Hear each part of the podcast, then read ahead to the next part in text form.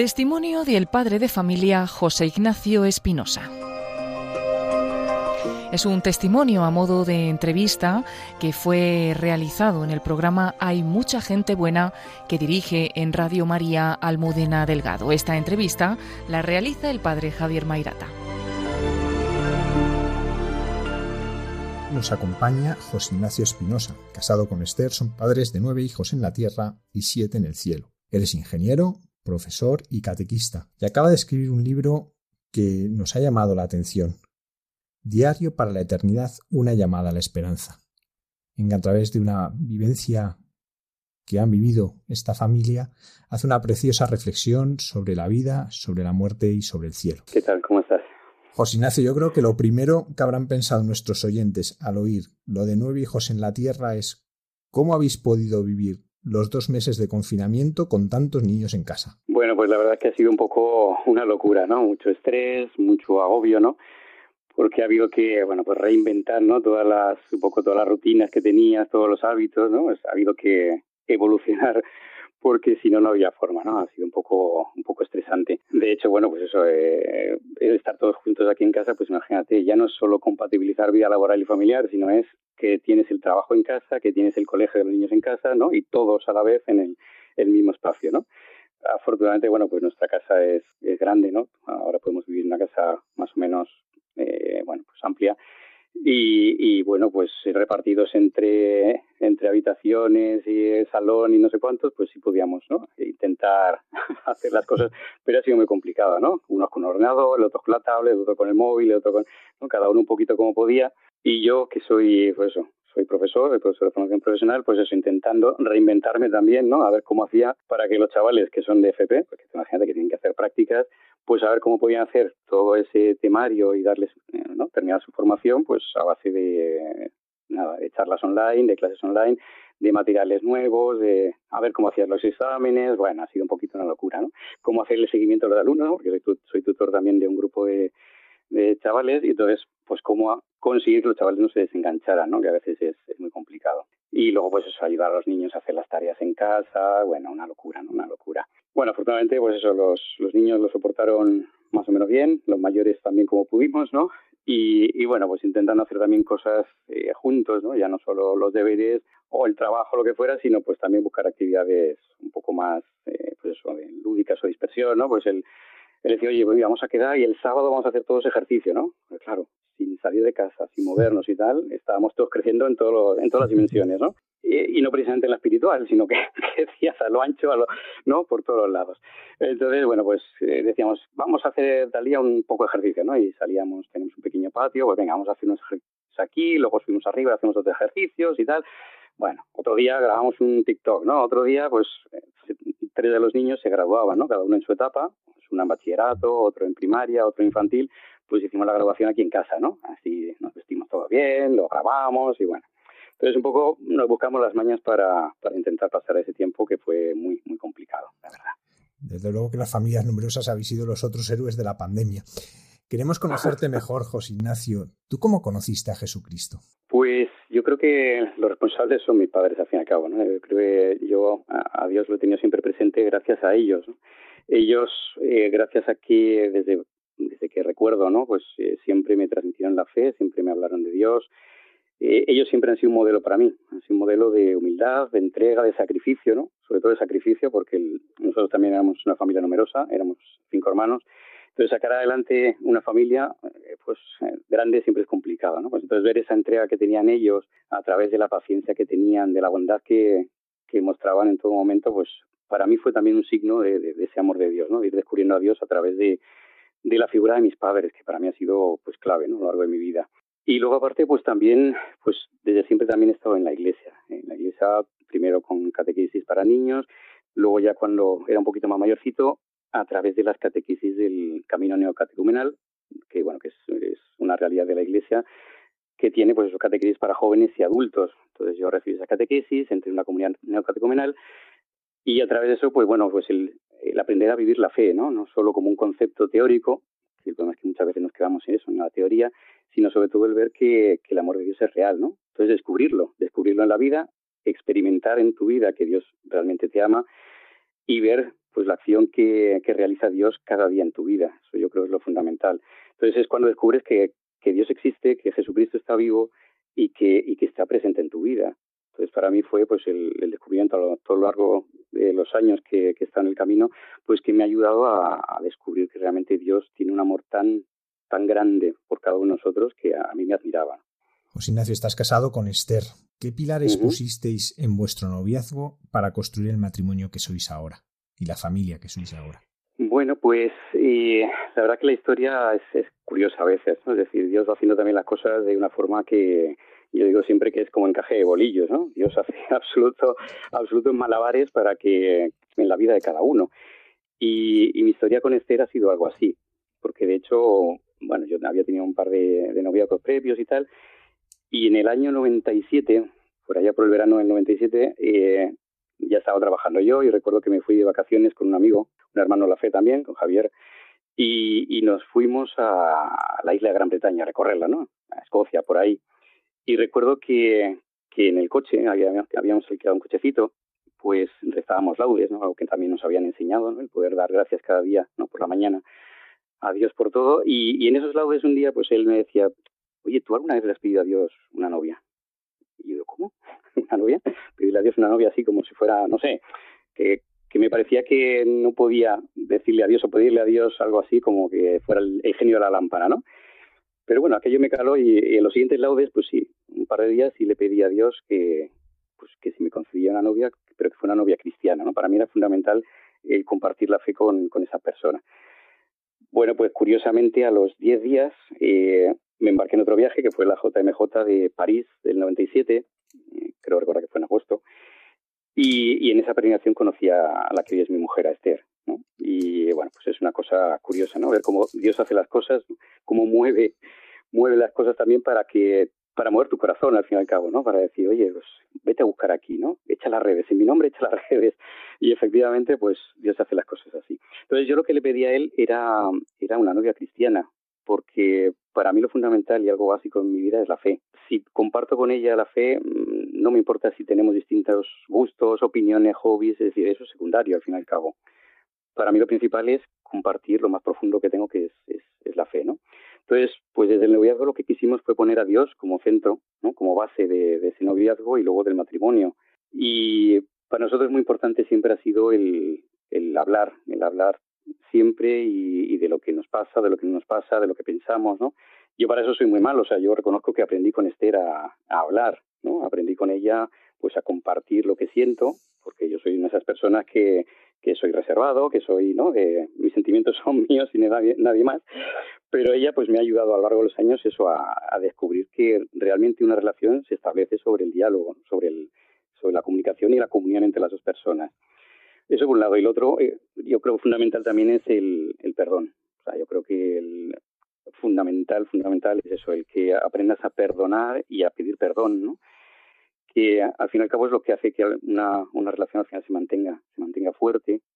Y un perdón no porque tú seas una persona que, yo que sé, que le gusta o que sabe hacer lo que no, sino porque sabes que Dios te va a ayudar, ¿no? Entonces, ese perdón que te concede Dios es el perdón que hace que todo sea nuevo, ¿no? Que reconstruye absolutamente todo y que hace que incluso en los momentos difíciles, momentos de, de crisis, porque siempre los hay, pues vuelva a hacer de nuevo el matrimonio, ¿no? Un día en el noviazgo y ahora pues el, el matrimonio. José Ignacio, vosotros sois padres de 16 hijos, nueve en la tierra, siete en el cielo. Eh, ¿Cómo vivisteis la llegada de vuestros hijos? Bueno, pues eh, digamos que ya los comienzos fueron complicados, ¿no? Fueron complicados porque eh, yo cuando conocí a Esther, ella venía de una nulidad matrimonial, es decir, su matrimonio había, había sido declarado nulo por la iglesia, pero ella ya tenía tres hijos. Entonces yo, pues cuando la conocí a ella, ¿no? en esa premiación que decía, en esa JMJ de París del, del 97, pues eh, ella ya tenía sus tres hijos, con lo cual pues eh, era como cuando dices, es un pack de cuatro, ¿no? No es solo ella, sino que son cuatro personas con las que con las que podrías empezar a formar parte de una vida distinta, ¿no? una vida nueva. Entonces yo siempre dije, bueno, pues estos tres niños como si fueran míos, es que esa es la, la idea. ¿no? Luego la vida evidentemente pues trae muchas muchas historias, ¿no? Pero ya contábamos eso cuando partimos, ¿no? Cuando nos casamos ya éramos una familia numerosa, ya teníamos tres hijos. Ahora sí, pues la ilusión que teníamos era tener un hijo en común, ¿no? Y, y bueno, tardó un poquito, ¿no? Aquello que dices, oye, pues a lo mejor por eso Dios ya me ha regalado una esposa con, con tres hijos, porque a lo mejor no podemos tener en común. Qué equivocado estaba, ¿no? pero pero eh, es cierto, llegó el, nuestro primer hijo, José, y, y luego al tiempo, a los tres años, llegó Miriam, y entonces ya empiezas un poco a sentirte un poco nervioso, ¿no? Porque dices, uy, esto se acelera, ¿no? Esto, empiezas a, a notar cierto vértigo, ¿no? Porque ya cinco hijos, pues ya, sobre todo porque, eh, digamos, el, el entorno, ¿no? el ambiente, la sociedad, no es algo que se vea normal, ¿no? Que se vea como o como bueno o como, ¿no? Sino que todos son, pues, un poco cortapisas, ¿no? Es decir, pegas que te pone la sociedad para que, oye, ya va, vale, vale, se acabó, ¿no? Ya está bien, y, bueno, pues es cierto que nosotros con esa mentalidad de decir, oye, pues venga, vamos a, a dejarlo de momento, vamos a parar, vamos a frenar un poquito, pues eh, pusimos nuestros medios, ¿no? Medios eh, en aquel momento no naturales, ¿no? Y, y cómo hace Dios las cosas, ¿no? Es algo que, a mí siempre se me quedará grabado en el corazón, que a pesar de esos medios eh, nos quedamos embarazados otra vez, ¿no? Entonces, claro, pues eh, ese choque, ¿no? Ese, eso de decir, oye, eh, aquí hay algo más, ¿no? Es decir, realmente la vida no la damos nosotros, es decir, sino que es Dios cuando quiere, como quiere y a quien quiere. Es así de claro, ¿no? Entonces, el, ver que Dios había dado la vida en ese momento y que al cabo de unos, mm, pues, de un tiempo, eh, ese bebé se murió, ¿no? Es decir, fue un aborto espontáneo y te das cuenta, efectivamente, que la vida no te pertenece. O sea, que no eres tú el dueño de esa vida, que dices, bueno, ahora sí, ahora no. No, no, sino que es Dios el que te la regala. La vida es un don de Dios absoluto y, tú lo que puedes hacer es decirle, oye, Señor, eh, gracias, ya está. Es lo que te puede salir de dentro. Pero bueno, con el tiempo nos hicimos eh, monitores de métodos naturales para planificación familiar. También un poco con la idea de decir, bueno, es, desde luego los medios naturales no nos gustan, no nos, no nos convienen, ¿no? También cara al matrimonio. Y vamos a intentar también, bueno, dentro de lo que es la planificación familiar, pues utilizar métodos naturales, pero ya lo hicimos con una mentalidad completamente distinta, no con la mentalidad de vamos a dejar, ¿no? sino con la mentalidad sobre todo de eh, que se haga la voluntad de Dios, que se haga esa voluntad porque yo creo que Dios, si quiere, lo que quiere lo hace. Es un poco lo que, lo que a nosotros nos vino a, decir ese acontecimiento. Y cuando recibíamos un hijo, es decir, cuando nos enterábamos de que, de que estaba embarazada otra vez, pues la verdad que había una mezcla de, de varias cosas, ¿no? Por un, por un lado, miedo, ¿no? Miedo por el que dirán, qué pasará, eh, cómo lo aceptarán, pues la familia, amigos, ¿no? Tanta gente que te rodea, ¿no? Esa gente que te dice, pero bueno, no tenéis televisión, ¿qué pasa? Que, bueno, las cosas típicas, ¿no? Que, que suelen decir a las familias numerosas. Pero también, sobre todo, alegría, alegría y, y admiración por la vida. Es decir, ver que la vida es un don, un regalo de Dios y que Dios se volvía a fiar de nosotros. ¿no? Para mí eso, pues lo que me salía dentro era agradecimiento, decirle, gracias Señor, gracias porque te has fijado en nosotros para, pues para traer al mundo un nuevo hijo. Entonces, para nosotros el, poder aceptar la voluntad de Dios a través de los hijos, eh, a mí por lo menos, y yo creo que, a los dos nos llama pues de, mucha paz y de mucha alegría, ¿no? Es decir, Señor, que se haga tu voluntad. Si tu voluntad pasa por un hijo más, fenomenal. Que tu voluntad pasa por un hijo que no llegan a hacer, fenomenal también, ¿no? Entonces, bueno, pues a lo largo de los años es lo que ha ido a nosotros ayudándonos ¿no? con cada hijo que iba, iba llegando. ¿Qué os hizo dejar el trabajo, un buen trabajo, vuestras seguridades y marcharos toda la familia de misión a Alemania? Bueno, esto es otro, otro capítulo de, de nuestra vida, porque poco a poco fuimos descubriendo también pues una vocación una vocación al, pues a, entregar lo que ha recibido no a dar gratis lo que ha recibido gratis. Esa vocación la pues la vivimos dentro del camino no como decía antes que vas vas creciendo en, en la fe vas experimentando cómo Dios te quiere no lo mucho que te quiere. Entonces llega un momento en que dices eh, y yo cómo puedo agradecer al Señor todo el bien que me ha hecho no como dice como dice la escritura qué puedo darle yo si yo no tengo nada es decir eh, entonces lo único que puedes ofrecer realmente es tu vida, ¿no? Eres tú, eh, es tu matrimonio, es, son tus hijos, ¿no? Entonces vimos pues la, posibilidad de precisamente eso, de ofrecer nuestra vida como familia pues a la misión. Y dentro del camino pues hay, pues, hay una forma de, de hacer esa misión eh, yendo como familia, familia misión, a donde quiera que te necesite la iglesia. La iglesia pues está, pues ya sabemos lo que necesita en muchas partes del mundo Y es cierto que cuando te pones a disposición de la iglesia, pues no sabes dónde te puede mandar. De hecho, pues había peticiones desde Guinea Ecuatorial a Australia a mil sitios, ¿no? Pero bueno, a nosotros nos tocó en suerte, suerte porque Dios quiso, ¿no? Nos tocó Alemania que decíamos, bueno, pues Alemania, Alemania primero, no tenemos ni idea, ni idea del idioma, vamos cero absoluto en alemán. Eh, segundo, pues Alemania como tierra de misión parecía un poco, porque ir a, pues yo que sé, al África, a ir a Sudamérica, pues a lo mejor son zonas que te parecen más de misión. Sin embargo, Alemania, pues como no, que nos resultaba un poco, un poco extraño. Luego, cuando llegas allí, te das cuenta de que efectivamente eh, la iglesia allí está muy necesitada, necesitada de testimonios, necesitada de familias, porque Alemania, bueno, como está España ahora también, no nos engañemos, o sea, el, lo que es el concepto de familia está ya muy, pues muy atacado, está, eh, digamos que el, matrimonio, el tener hijos y tal, pues es algo ya cada vez más raro, no es, somos aves raris. Entonces, sobre todo el tema de los hijos. Yo me recuerdo que allí cuando llegábamos decía, mira, es que aquí eh, incluso intentan eh, facilitar a que los, los matrimonios y tal tengan hijos, y les dan incluso veintitantos mil euros por cada hijo que tengan. O sea, una burrada, una barbaridad. Y sin embargo, la gente no quería tener hijos. Pero bueno, pues el poder dar testimonio, aunque fuera al principio sin hablar, ¿no? Porque hasta que empiezas a poco a dominar o a hacerte entender un poquito, pues, pues cuesta tiempo, ¿no?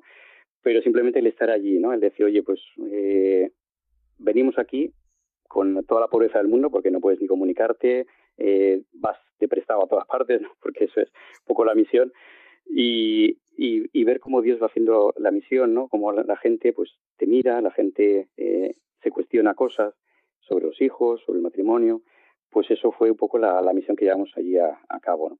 El dejarlo todo pues fue complicado, fue complicado, pero cuando ves que realmente Dios te va ayudando y te va mostrando el camino, pues eh, la verdad es que, que no resulta tan difícil.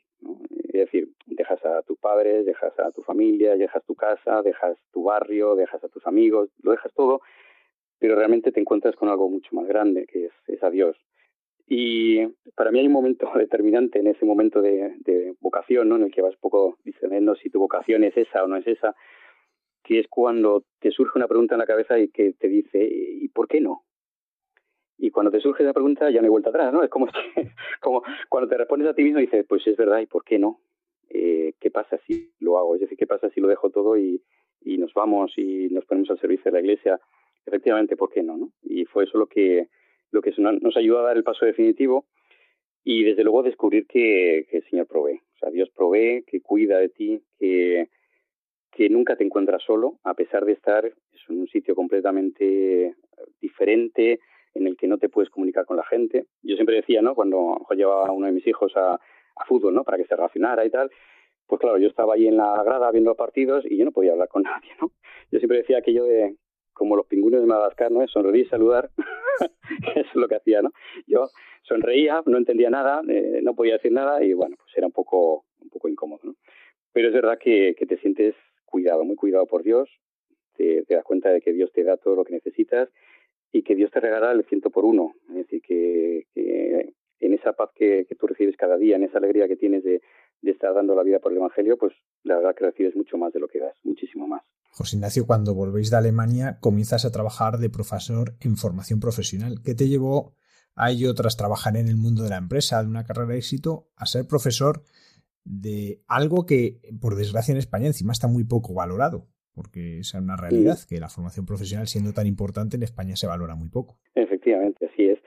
Pues eh, fue un paso curioso, es decir, que yo trabajaba pues, en una multinacional antes de, irme de misión y en, esa, en ese entorno pues te das cuenta de, de ciertas cosas. ¿no? Una primero es lo deshumanizado que está todo, ¿no? sobre todo el entorno laboral, todo lo que es la, la economía, donde al final pues las personas no, no son personas, es decir, dejan de ser eh, personas para convertirse en números, en, elementos productivos, en que hoy eres tú, pero mañana no importa si no estás tú y tal, ¿no? Es decir, te das cuenta de que realmente hay, hay un utilitarismo, podríamos decir. Es decir, que utilizan para conseguir beneficios, para que, eh, bueno, pues las cosas salgan adelante, pero realmente no hay una preocupación por la persona, ¿no? Por las familias, lo que hay detrás de cada persona, de cada trabajador, ¿no?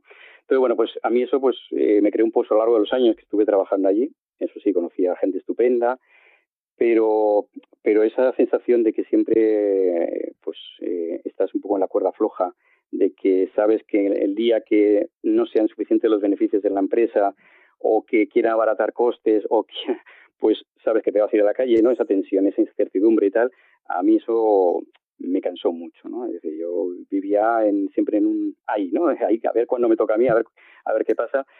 Entonces, bueno, pues cuando surgió la vocación dije, pues mira, es el momento de decir, vamos a, allá, ¿no? Y cuando volvimos allí, cuando volvimos a Alemania, pues eh, me surgió la oportunidad de trabajar en un colegio, un colegio salesiano, que está en Vallecas, se llama Ciudad de los Muchachos. Surgió la oportunidad a través de un amigo que, que tengo trabajo, trabajando en otro colegio salesiano, en Atocha, se llama Carlos, y dije, bueno, pues ¿por qué no? Y la verdad es que al principio siempre lo tomé como si fuera algo temporal, ¿no? Y, bueno, pues pero yo creo que esto dentro de un tiempo, unos meses y tal, encuentro trabajo y, y vuelvo a la empresa, ¿no?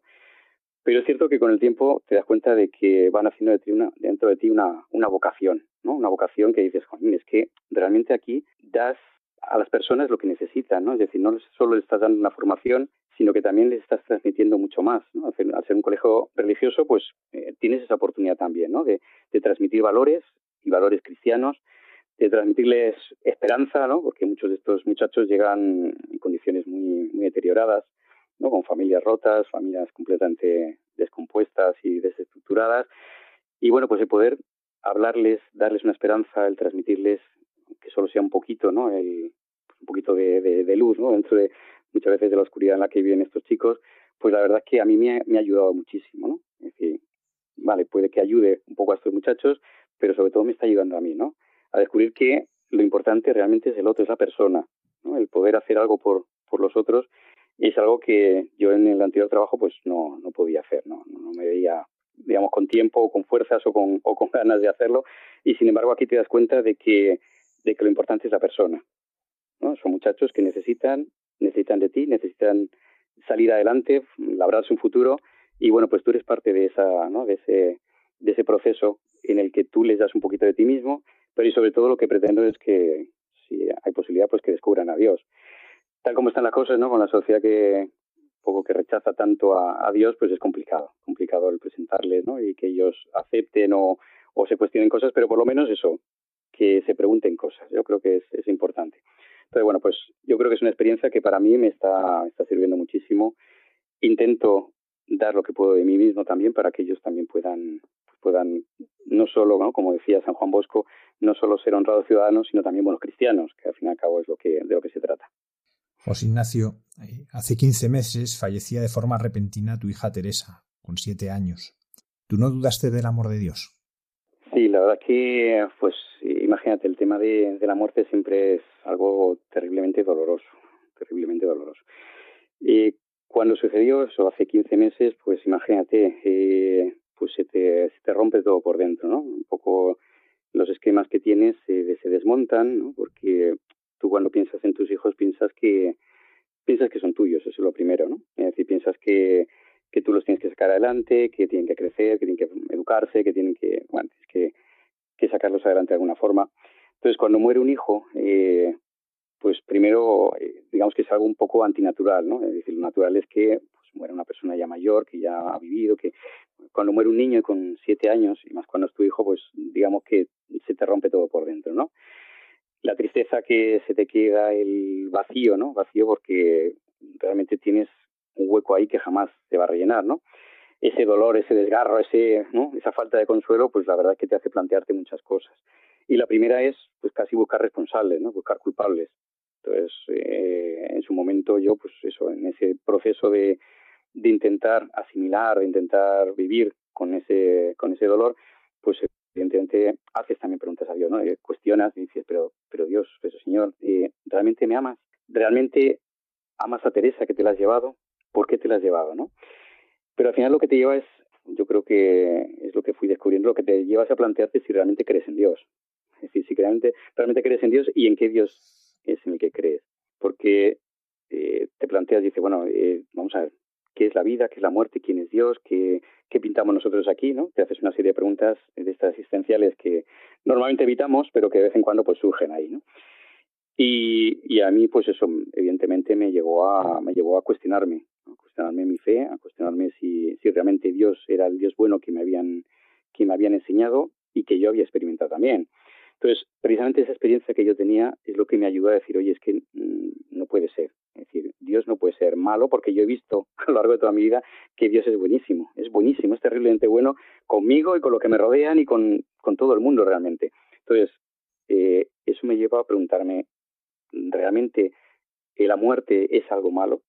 Y es donde un poco empecé a, a reflexionar sobre, sobre la muerte y, y, a descubrir lo que, lo que hay después de la muerte, ¿no? Es decir, que de pasar de conceptos o de tener conceptos teóricos sobre lo que es la muerte, sobre lo que es el cielo, eh, ¿no? Lo que es todos los, un poco lo que hay detrás de la vida, ¿no? Pues eh, descubrí que todo eso es verdad, ¿no? Que, que todo lo que nos han enseñado, lo que hemos, eh, lo que nos han contado una vez, lo que hemos descubierto en las escrituras, es cierto, completamente cierto, ¿no?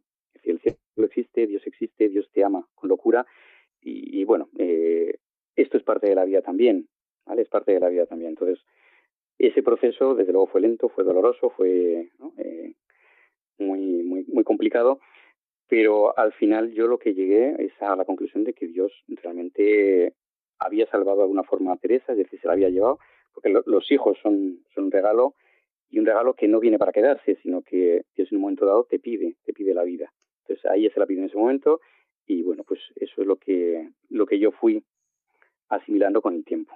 José Ignacio, en este proceso, que como dices, pues lleva un tiempo el poder ir colocando tantas cosas, ¿qué ha supuesto la, la ayuda de la oración de los demás? Pues yo cuando, cuando falleció Teresa, eh, bueno, fue tremendo el, el apoyo, la ayuda, el, el cariño que nos mostraron cientos de personas, es decir, personas que habían pasado a lo largo de nuestra vida, ¿no? Durante muchos años, estuvieron allí presentes, tanto en el sanatorio, en el cementerio, mostrándonos, pues eso, todo el cariño del mundo y la verdad es que yo me quedé impresionado, impresionado porque para mí fue, pues, pues eso, en ese momento de, de tanto dolor, ¿no? El ver que, que hay tanto cariño, que la gente te, aprecia, ¿no? Que pues que todo el mundo de alguna forma quiere hacerse presente para, para ayudarte.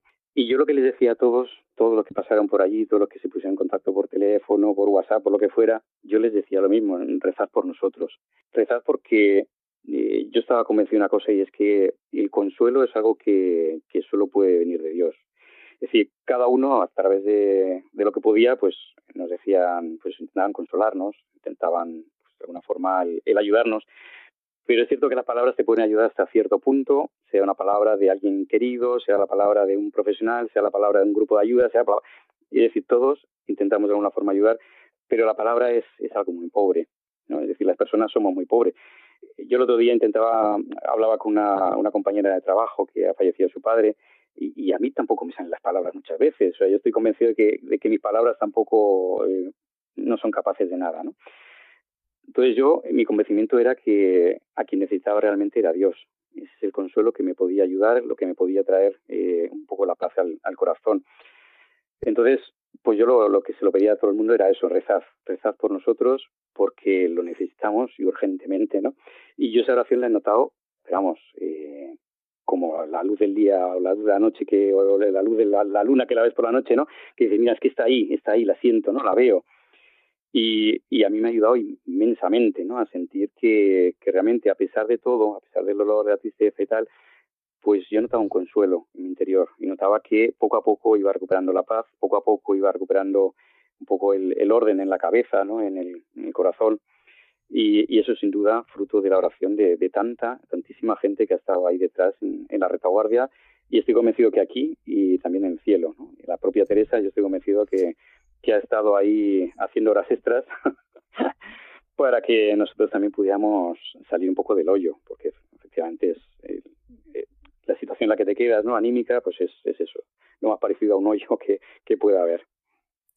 José Ignacio, ¿cómo era tu hija Teresa cuando estaba aquí en la tierra con nosotros? Pues ella era, era una niña seria, ¿no? Era, era, pero siempre estaba alegre. ¿eh? De hecho, una de las cosas que nos decían mucha gente cuando hablaba con nosotros después de que falleciera, era que se les, lo que más recordaban era su sonrisa. De hecho, pues en las fotos que tengo por aquí siempre se le ve la, esa sonrisa. Era una niña muy especial, muy, muy, muy especial y yo diría que muy espiritual también, ¿no? Yo una de las cosas que, que me surgieron o que se me suscitaron cuando, eh, después de su muerte, fue que ella realmente tenía un alma más grande que su cuerpo, ¿no? Es decir, como que el alma ya no le cabía en el cuerpo y, tuvo que salir. Esa fue una de las cosas que a mí, pues, me vinieron a la cabeza cuando, pues, después de que muriera. Y es que realmente luego cuando vas echando la vista atrás, pues te das cuenta de que sí que era una niña, una niña muy especial. Especial pues porque ella yo creo que ya tenía dentro de sí mucho de lo que habíamos intentado transmitirle, ¿no? ese, ese transmitir de la fe que intentamos los padres y que a veces eh, pues no conseguimos, ¿no? Pues ella yo creo que sí había interiorizado y estaba ya pues como muy cerquita de, Dios. Así una, anécdota, por ejemplo, recuerdo un día que vino pues, con alguna marca en el cuerpo, ¿no? Resulta que había unos compañeros en el colegio porque la habían empujado y poco le habían, le habían hecho daño, ¿no? Y ella cuando llegó a casa pues tampoco le dio mayor importancia. Y tanto es así que, que incluso eh, no solo les había perdonado a los muchachos, a los niños, sino que cuando iba hacia el colegio pues rezaba por ellos. Es algo que siempre hace Esther con los niños, ¿no? Pues mientras van al colegio pues rezan para... Y una de, las, de sus oraciones es, pues mira, te pido por tal, es decir, ella estaba ya rezando por sus enemigos, cosa que, a mí pues me, se me ponen un poco los pelos de punta. Más cosas que ella pues nos sorprendieron también, pues ella había soñado con Jesús, con Jesucristo, que dice, Jolín, pues no sé, yo no lo veo, yo nunca he soñado con Jesús, ya me gustaría no soñar con él, pues ella, había, había soñado con, con él y, no solo con él, sino también con sus hermanitos del cielo. Y de hecho decía muchas veces que, que le gustaría, cuando ella muriera, decía, pues le gustaría estar jugando con ellos y cuidarles, ¿no? Cuidarles porque se sentía como, como hermana mayor de sus hermanitos que ya tenía en el cielo.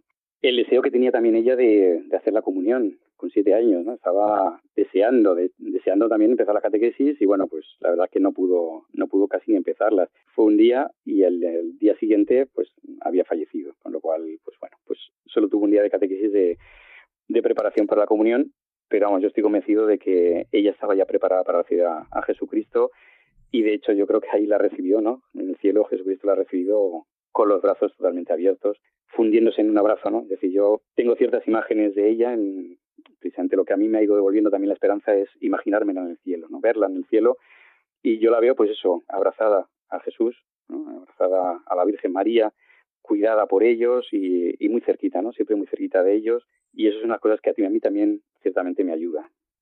José Ignacio, ¿cómo es ahora vuestra relación con Teresa?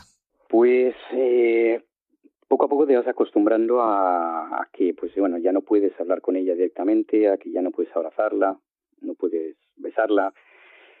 Es decir, los sentidos de, que tenemos ya no nos valen, ¿no? O sea, lo que solíamos hacer con ella ya, ya no puedes hacerlo, pero eh, como que desarrollas nuevos sentidos, ¿no? Esos sentidos del alma, ¿no? El, sobre todo a través de la oración, el decir, oye, pues es que puedo hablar contigo ahora en cualquier momento, si hablo desde el corazón, sé que me estás escuchando sé que tú eh, pues vas a estar ahí con las orejas pegaditas, ¿no? Viendo a ver qué, qué me dice papá, ¿no? Y, y que también si yo la puedo escuchar, ¿no? Es decir, a través de la oración yo también puedo, puedo escucharla de alguna forma. El momento de la Eucaristía para mí es un momento muy especial, ¿no? El momento de, la consagración y de la comunión, yo ahí la siento, la siento muy cerca. Eh, yo creo que es ese momento tan tan especial en el que el, el cielo y la tierra se hacen se hacen uno, ¿no? Y, y pienso que ahí está ella presente también. Y de hecho muchas veces cuando estoy en ese momento yo cierro los ojos y me la imagino que viene corriendo y me abraza, ¿no? Y no puedo evitar que se me caiga una, alguna lagrimilla antes de comulgar siempre, pero bueno, pero yo me la imagino así, ¿no? Que ella está, está muy, muy presente a través de, pues, de su oración, de su intercesión, ¿no? Entonces yo, a mí también su, pues su muerte me ayudó también a acordarme del, del, de los demás, ¿no? De los otros seis que teníamos ya en el cielo porque, bueno, pues eh, al no tenerles tampoco, no haberles puesto cara, porque todos murieron antes de nacer, pues como que los tienes un poco olvidados, ¿no? Sabes que están allí, pero los tienes un poquito ahí, pues eso, eh, en un rinconcito, ¿no? Entonces, el, que ella haya ido allí también, pues hace como que digas, jolín, es que realmente es importante, todos ellos son importantes, todos ellos son mis hijos, todos ellos ya me están esperando allí y, y, y están, están vivos. Entonces, bueno, pues para mí me ayuda muchísimo a, a que me acuerde de ellos, ¿no? de todos ellos, a que a todos los tenga muy presentes cada mañana cuando me levanto, les salude, les saluda cada uno por su nombre, ¿no? Y a pedirles sobre todo la intercesión. Si tenemos ahí a, una embajada muy cerca de, Dios y de la Virgen, entonces el pedirles cada mañana pues que, intercedan por tanta gente que lo necesita, ¿no? Por personas muy concretas personas que ya nos han dicho, oye, yo he sentido la intercesión de tu hija, pues, pues sí, más que probable, ¿no? Que sea así.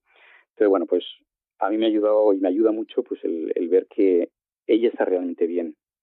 Hay una, hay una película que a mí me ayudó mucho, que no sé si la conoces, que se llama La cabaña, que bueno, pues plantea este tema también de una forma muy, muy bonita. Entonces hay una escena a mí que esa película que me, me, me gusta muchísimo, que es cuando él tiene una pequeña visión del cielo y ve allí a la niña, a su hija jugando y cuidada por, por Jesús y tal, pues es algo como lo que yo me imagino. Es decir, que ella está feliz allí, está realmente ya feliz y, y, eso es lo que a mí me hace feliz y me ayuda también en tantos momentos que a lo mejor pues vuelve a haber un bajón, ¿no? O vuelven a salir a surgir las lágrimas y tal, pues le dice, joder, pues es que está bien, está fenomenal. José Ignacio, ¿qué te ha enseñado a ti todo lo que estás viviendo sobre la vida y sobre la muerte? Uf, pues muchas cosas, muchas cosas. La primera que la vida es un regalo, es un regalo de Dios y que Dios te la da y Dios te la pide también. Eh, lo que tengo claro es que todos tenemos un tiempo de vida que y que todos tenemos pues un día y una hora que afortunadamente es desconocida pero que ya está prefijada, ¿no? Es decir, que cada uno tenemos ya nuestra nuestro tiempo, ¿no? Para aprovecharlo. Entonces, en primer lugar, lo que a mí me ha enseñado todo todo este tiempo es que no estamos preparados para la muerte, o sea, es así. Y la, la muerte siempre nos pilla un poquito a contramano. Siempre estamos diciendo, bueno, a ver si mañana, ya el año que viene, a ver si, ¿no? Pero no estamos preparados en absoluto para la muerte, ni tampoco para la muerte de un ser querido. ¿no? Es, es algo que, que siempre nos provoca pues un, destrozo emocional. Ni tampoco estamos preparados para dejarles marchar, ¿no? Es decir, que cuando ha muerto una persona es como que te resistes, ¿no? Como que te agarras ahí y dices, no, no te vayas, ¿no? No, no quiero que... Pero porque al, al final lo que nos falta es la fe en la vida eterna. Si estoy convencido de que si supiéramos que esa persona está ahora tan bien, es tan feliz, está tan, ¿no? tan querida, tan acompañada, tan cuidada, eh, pues otra cosa sentiríamos, ¿no? Otra cosa que, que me ha enseñado también es que todos tenemos una misión en esta vida. La primera misión, la fundamental, yo creo que es encontrarnos con Dios. Entonces, el tiempo de vida que tenemos, que pueden ser, pues esos siete años como mi hija, o pueden ser cuarenta, o pueden ser ochenta, o pueden ser los que sea, tienes esa misión. ¿no? Y todos tenemos una oportunidad a lo largo de la vida para cumplir esa misión. Y yo estoy convencido que Teresa la cumplió. O sea, ella se había encontrado con Dios y, la cumplió plenamente esa misión en sus siete años de vida. Y ahora tiene otra.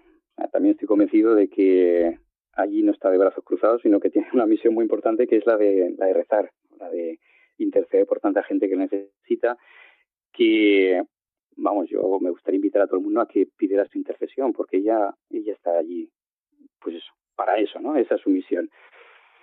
¿Y qué más? ¿Qué más me ha enseñado la muerte de mi hija? Pues que, pues eso, que los hijos son, son de Dios y son para Él, ¿no? Que al fin y al cabo es como un préstamo que nos hace Él, que nos los da un tiempo y nuestra misión como padres, pues en primer lugar es aceptarlos, es quererlos, ¿no? Como, como regalos que son, es educarlos evidentemente, pero sobre todo es llevarlos hacia Dios.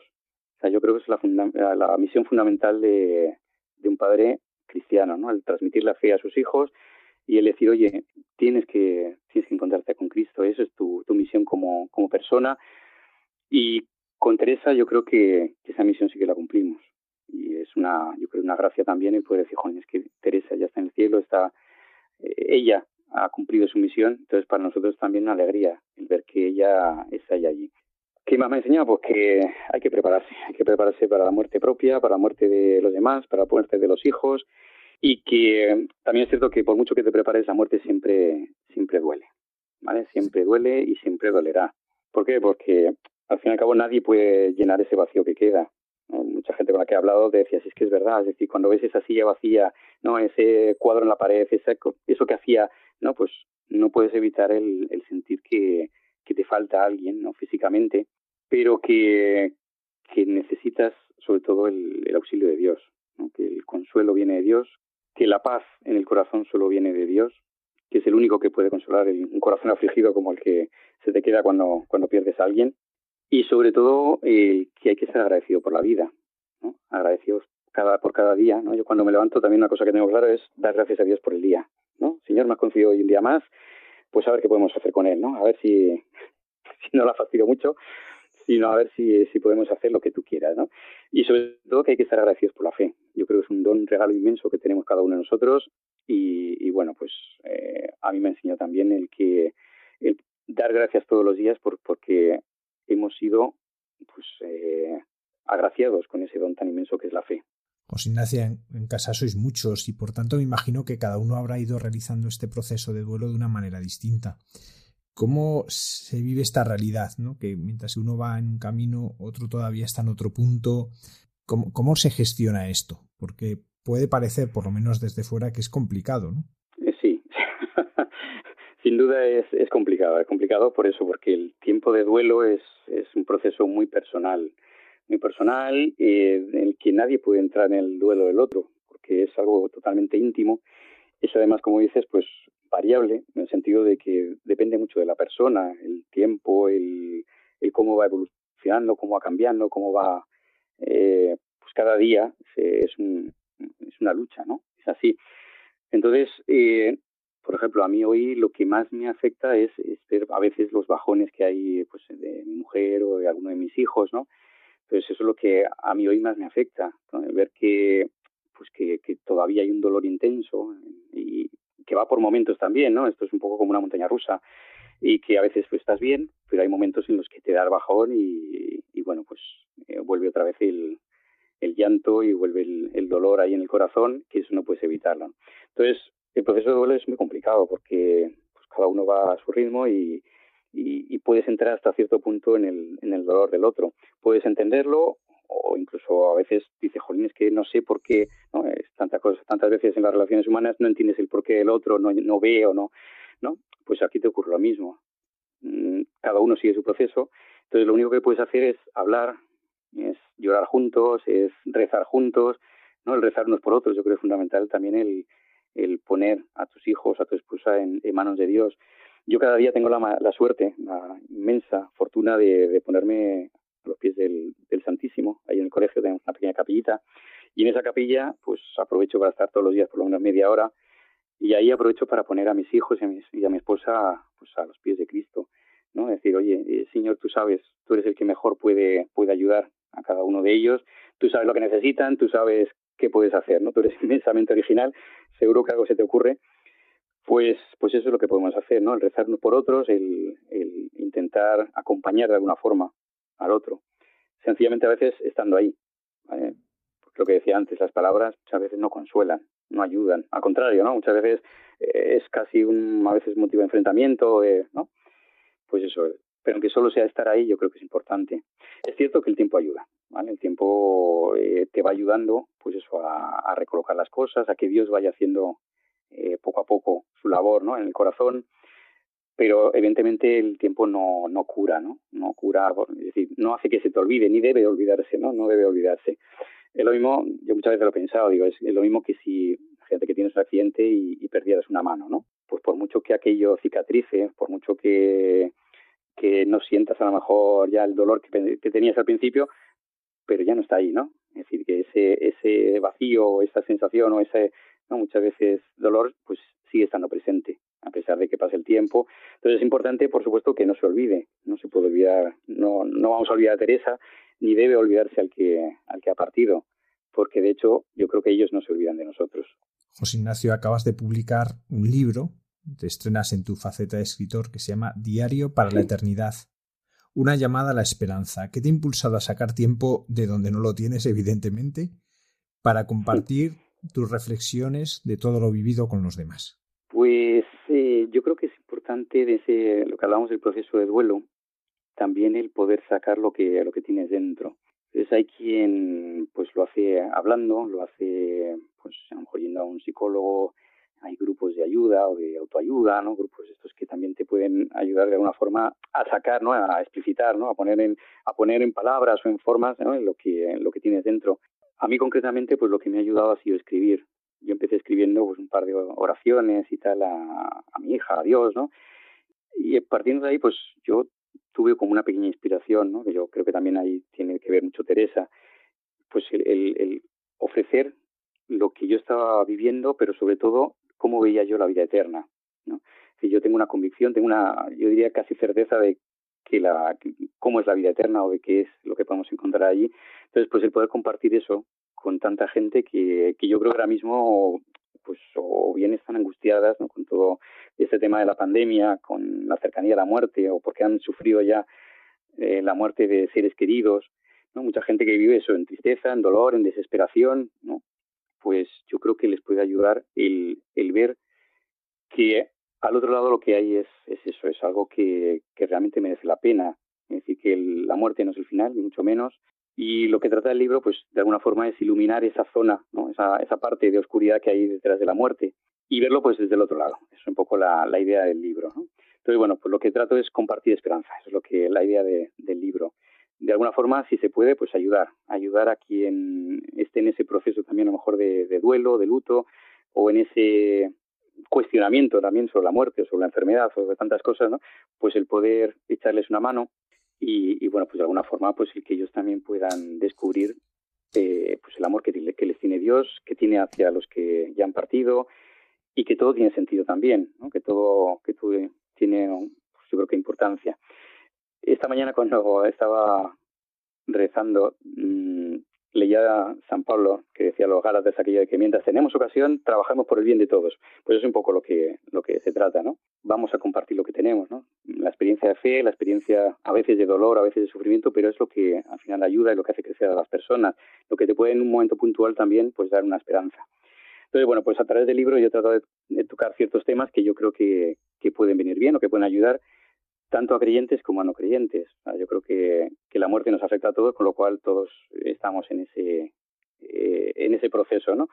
Entonces, por un lado, pues hablar de la importancia que tiene lo que hacemos en la vida, ¿no? Es decir, que no da lo mismo lo que hagas, lo que digas, lo que no hagas, lo que no digas, ¿no? Sino que todo eso pues tiene su trascendencia, que todo eso también influye en otros. Sobre todo los que los que tenemos más cerca, hablar también de, pues, de los valores que, que se viven hoy en, día, hoy en día en la sociedad, ¿no? el dinero, el poder, el sexo, ¿no? y que nuestra forma de vida muchas veces pues eh, va buscando esos valores entre comillas, ¿no? y que al final nos hace personas egoístas. ¿no? Entonces, bueno, pues el intentar transmitir qué es lo que es realmente importante en la vida, como es el encontrar el amor, como es la fe, como es encontrar también pues el a Dios, ¿no? que es yo creo que lo fundamental y también, pues, el, la misericordia de Dios. Yo creo que era un tema que quería tratarlo, un tema fundamental en, el libro, que es que, pues, que, la misericordia de Dios es infinita. Y que también es importante el perdón entre las personas. Es decir, que no solo el pedir perdón, sino el sentirte perdonado también es fundamental. Y bueno, pues más temas, ¿no? La, eh, la oración también, yo creo que es un tema importante dentro del libro, la intercesión de los santos, ¿no? la comunión de los santos en definitiva, la figura de la Virgen, ¿no? la figura de los santos, bueno, pues también habla un poco del matrimonio, de la familia, el tema del aborto, bueno, un poco trata muchos temas, entonces lo que quería es que también ayude a que, a que todos nos cuestionemos ciertas cosas que creo que son importantes. Pero bueno, yo, eh, una frasecita con la que, que ponía así como reflexión del, del libro es que es un libro que habla de vida, ¿no? Vida con mayúsculas y que habla de esperanza, que habla de perdón, que habla de misericordia, que habla de ternura, que habla de amor, es decir, hablo de muchas cosas en un libro que realmente es pequeñito, pero que trata de, pues de introducirnos en muchos temas que yo creo que son importantes, por lo menos cuestionarse una vez en la vida. José Ignacio, ¿cómo has experimentado la presencia de la Virgen al pie de esta cruz que estáis viviendo? Pues fíjate que eh, yo a lo largo de este tiempo veía a la Virgen pues como que me entendía perfectamente, ¿no? Y de alguna forma eh, ella también es testigo de la muerte de su hijo, ¿no? Está ahí a los pies de la cruz, lo ha vivido en primera persona y, pues de alguna forma el paralelismo que tenía con nosotros, ¿no? Eh, de hecho, Teresa murió en los brazos de su madre también. Entonces, pues el ver que ella nos entiende perfectamente, entonces yo he sentido su oración, he sentido su intercesión constantemente a lo largo de este tiempo, ¿no? Y a mí me ha dado muchísima paz, eh, por ejemplo, poder rezar el rosario, poder estar constantemente el, el invocando, eh, de alguna forma el, el tenerla presente a ella, pues a mí me ha ayudado mucho, ¿no? Me ha ayudado el, el saber que está cuidando de nosotros, pues igual que ella está cuidando ahora de Teresa, pues que también está pendiente de nosotros, que no somos, no, no es indiferente a, a los problemas o a las necesidades o los sufrimientos de, de, las personas, sino que está ahí pendiente. Pero bueno, pues para mí es, es una ayuda diaria el poder ponerme en sus, en sus brazos también, ¿no? Y el recordar cada día que ella pues también nos quiere muchísimo. José Ignacio Espinosa, muchísimas gracias por haber compartido esta noche con nosotros esta evidencia profunda por haber compartido con nosotros la vida y la muerte de tu hija Teresa y por habernos dejado este regalo que es diario para la eternidad, una llamada a la esperanza como testimonio de la obra de Dios en vosotros. Muchísimas gracias, José Ignacio. Muchísimas gracias a vosotros. Yo creo que ha sido bueno pues un placer estar aquí este ratito y poder compartir un poco de pues de lo que somos, de nuestra experiencia y a quien pueda ayudar, pues fenomenal. Muchísimas gracias a vosotros.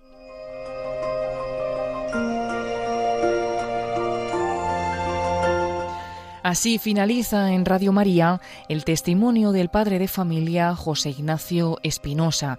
Es un testimonio que fue impartido a modo de entrevista dentro del programa Hay mucha gente buena que dirige Almudena Delgado. Esta entrevista fue realizada por el padre Javier Mairata.